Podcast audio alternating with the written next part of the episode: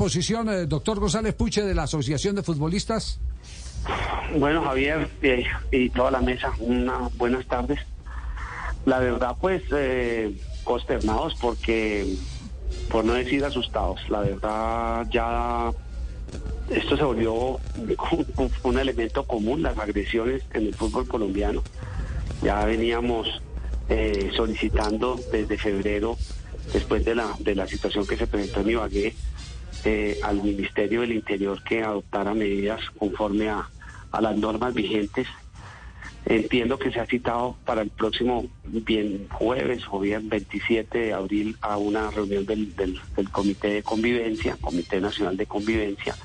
Y finalmente aquí se regula, se legisla, se decreta, pero no se cumple. El último de los decretos es el, el, el expedido para este efecto, es el, el, el 1622 del 2022, que es de agosto del año pasado, y le da un plazo de seis meses al Ministerio del Deporte para que desarrolle e implemente por fin el sistema de validación nacional. Desde el 2009 estamos esperando, hace 14 años, que se puedan identificar a quienes ingresan a un estadio eh, para que todo lo que se ha venido regulando con relación a las sanciones, a los comportamientos, se pueda verificar. Esa letra escrita es muerta porque no se puede hacer seguimiento a ninguna de las personas que se sanciona porque no hay control de ingreso a los estadios. El último decreto le fija seis meses al ministerio para hacer esa implementación, dos meses para que lo integre con, eh, con los comercializadores de la boleta y una tercera fase para que por fin se expida la boleta digital con el documento de identidad y ese esa boleta sea la que permita el ingreso con la identificación a los estadios de Colombia. ¿Será verdad tanta dicha?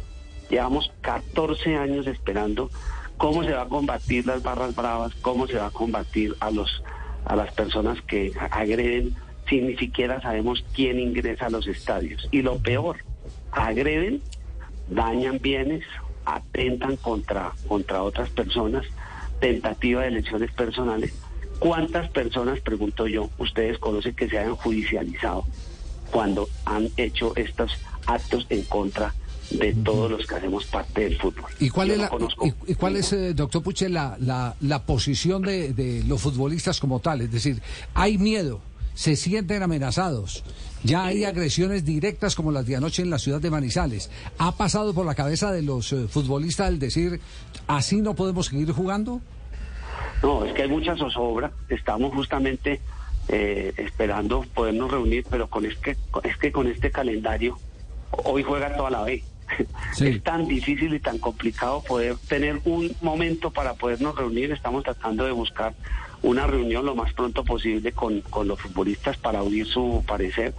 Hemos tenido contacto con los directivos, hemos buscado que entre todos, con el Ministerio del Interior, con los directivos del fútbol, trabajemos todos porque es que todos estamos en grave riesgo, todos los espectadores, periodistas, asistentes a, a estas agresiones que ya tomaron mucha ventaja, Javier, y tenemos que comenzar por lo menos a identificarlos, pero es que si en 14 años no hemos podido lograr tirándose la pelota los unos a los otros, que es que la ley después dijo que la responsabilidad era de los particulares que organizan el espectáculo. Entonces aquí ha sido Estado, ahora clubes, clubes, Estado, las inversiones, se generó un proyecto para carnetizar eh, por parte de Jorge Perdón al frente de la mayor se recaudaron unos recursos, nadie sabe dónde terminaron esos recursos de carnetización. Finalmente no se ha logrado implementar lo básico y mínimo, que es este sistema de identificación para saber quiénes entran a los estadios y poder hacer un seguimiento de control para los espectadores. Finalmente esa es la posición. Hombre, ejecutemos pongamos en, en, funcionamiento, estamos disponibles para apoyar al gobierno, para apoyar a los clubes, para apoyar a los directivos en las campañas, en lo que haya que hacer pero hagámoslo antes de que se presente una tragedia peor a lo que ha venido sucediendo hasta ahora. Ya tuvimos la muerte de un árbitro en el pasado que paró el campeonato. Esperemos que no eh, tengamos que lamentar la muerte eh, ahora de un futbolista. Esa es la, cruda realidad y, una triste expectativa cada jornada. ¿Qué irá a pasar esta jornada? ¿Qué se viene? Es, es, una zozobra, Ricardo, permanente. ¿A qué nos vamos a enfrentar? Mire, lo, más reciente, la agresión a Cataño en Ibagué. sí. Luego el episodio eh, con eh, los del sur en el Atanasio. Atanasio Y ayer en Palo Grande, eh, lo recién reseñado. ¿Y lo que ha pasado en Tuluá? Bueno, sí, me refiero, digamos, a lo más reciente, digamos, porque la agenda es mucho más larga, pero mi, mi, pregunta es, viendo esto, ¿se podría llegar de parte de los jugadores a decir hombre, no jugamos si no hay garantías o no jugamos si no es a puerta cerrada? Es decir, que hay un paro. Yo creo que estamos pidiendo garantías, ese es el, el comunicado, está pidiendo garantías justamente y ejercer los mecanismos de defensa cuando se presente una agresión, porque es que, ¿qué pueden hacer los futbolistas ya eh, dentro de un escenario deportivo? Es que, eh, Ricardo, no solamente es en el escenario, es por fuera del escenario. Usted vio al técnico Pinto eh, en la entrevista cómo manifestaba que por favor las agresiones y las amenazas contra los jugadores del Deportivo Cali se suspendieran. Es que el, no tener un resultado deportivo ya es una causal de muerte en este país, es una causal de amenaza. Eh, muchachos, por ejemplo, que nos contaban el año pasado del Quindío, ¿qué responsabilidad tiene un jugador de que el dueño del equipo no tenga una nómina que los aficionados consideren que es competitiva? ¿Qué puede hacer uno como trabajador y que le lleguen a su casa a amenazarlo? Es que no hay derecho y esto pasa porque no hay sanciones. La salida de Diego Corredor, el anterior técnico del Caldas. Claro. Ah, lo de Claudio Rodríguez esta semana empezando en, Santa Marta. Santa Marta. En Santa Marta. Por favor. Es que aquí estamos en riesgo técnicos, futbolistas, directivos. ¿Qué me quiere decir del presidente y vicepresidente del Nacional? ¿Qué tal el riesgo en que estas personas están en Medellín con semejantes amenazas que están hace más de cinco meses sacándoles pancartas, eh, poniendo sus fotos, persiguiéndolos por Medellín? Eso es de público conocimiento. Entonces, ¿por qué no se toman las medidas? ¿Por qué no se judicializan? Si es que amenazar es, es un delito y obviamente las autoridades tienen toda la capacidad. Vea, doctor Puche, agregue a su carpeta, no sé si lo tenga ya claro, ayer hubo una avanzada en Barranquilla del Nacional para inspeccionar el estadio.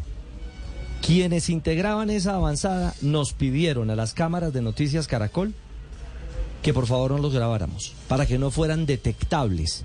Por Dios santo. O sea, por Dios santo. ¿A qué punto hemos llegado? ¿Ah? perdóneme un instantico. J, hay información de último momento con el tema Envigado, Nacional Envigado del próximo fin de semana. Sí, señor, como la canción de Sandro. Al final la vida sigue igual. Partido el domingo en el Atanasio, ingresan los hinchas. Habrá algunas en Envigado. Envigado Nacional, 4 de la tarde. Eh, habrá algunas restricciones de dónde se pueden reunir. Eh, no habrá servicio de parqueadero, pero básicamente hay partido entre comillas, lo voy a decir normal, entre Envigado y Nacional. Ya. Es decir, el, partido se realiza, bueno, ese es un derecho que tiene el Envigado de organizar claro. su, Además es su mejor taquilla del año, Javier. Es, la mejor taquilla del año cuando juega Nacional o cuando juega el Deportivo Independiente Medellín. Juanjo, ¿tenía interrogante? Sí, sí, sí, para, para Puche, un abrazo grande a la distancia. Eh, en la década pasada y en la anterior, por mucho menos de lo que está pasando ahora, este, este, caos de las hinchadas en Colombia, en la Argentina, Sergio Marchi, a quien usted conoce bien, que es el que eh, tiene el gremio de los, de los futbolistas en la Argentina, paraba mucho el fútbol. Es decir, los jugadores eran muy solidarios con la seguridad, aunque no le tocara a ellos en carne propia.